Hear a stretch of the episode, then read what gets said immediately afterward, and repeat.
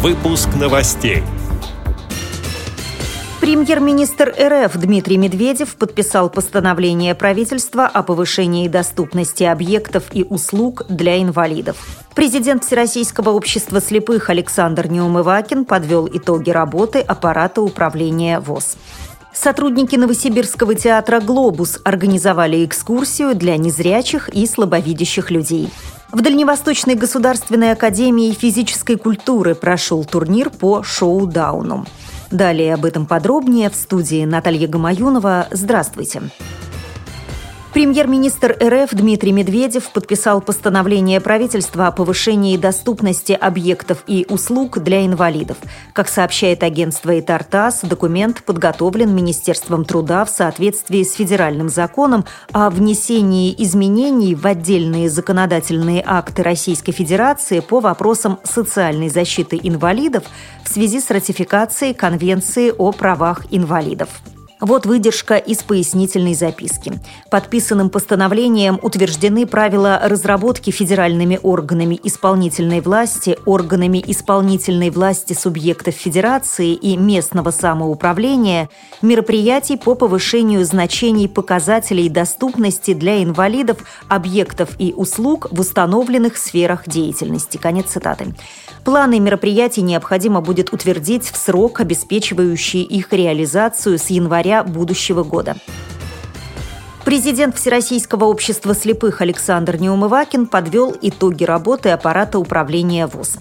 Он рассказал о прошедших юбилейных мероприятиях, в частности, о праздновании 90-летия общества и поблагодарил руководство ВОЗ за активность. Некоторые сотрудники аппарата управления Всероссийского общества слепых получили награды за многолетний добросовестный труд и за большой вклад в создание благоприятных условий по комплексной реабилитации инвалидов по зрению. 12 человек наградили почетными знаками за заслуги перед ВОЗ первой, второй и третьей степени. 20 человек получили почетные грамоты Центрального правления ВОЗ. Труд работников аппарата управления ВОЗ отметила Центральная избирательная комиссия Российской Федерации. Благодарственные письма ЦИК России были вручены пяти сотрудникам аппарата управления ВОЗ, сообщает пресс-служба Всероссийского общества слепых. Сотрудники Новосибирского театра «Глобус» провели экскурсию для инвалидов по зрению. Подмостки посетили семь человек в возрасте от 15 до 50 лет. Как рассказали организаторы, главная цель этого мероприятия – дать возможность незрячим людям почувствовать себя обычными зрителями. Отсюда и маршрут – кассовый зал, фойе, большая и малая сцены и, конечно, буфет.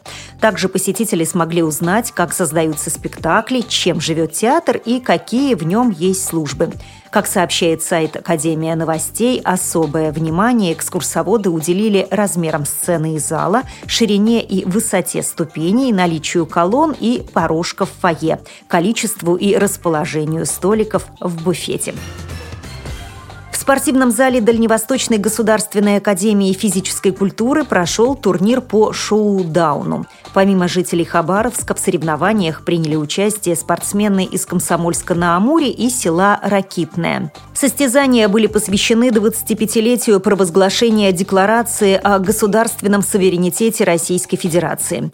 Рассказывает заместитель председателя Президиума Хабаровского регионального отделения Федерации спорта слепых Павел Самсонов. Единственный новый был у нас человек, это зрячий участник, обычная школьница, восьмилетняя, Ясения. Ну, нам было интересно посмотреть, как обычный зрячий человек будет играть, как себя поведет, что он почувствует. У нас проблема есть такая, что у нас ребята, которые с подглядом, не любят одевать маску на глаза при игре. Но мы очень хотели им показать, что вот пришел обычный здоровый ребенок, вот он три минуты поиграл без маски, потом одел маску и стал играть вслепую в маске. И ничего тут страшного нет. По итогам турнира места распределились следующим образом. Третьи разделили девушки Есения Самсонова и Марина Лысенко. Вторым стал Сергей Щеглов. Победителем был назван Павел Самсонов.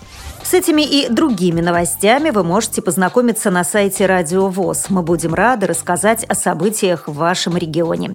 Пишите нам по адресу новости собака ру. Всего доброго и до встречи!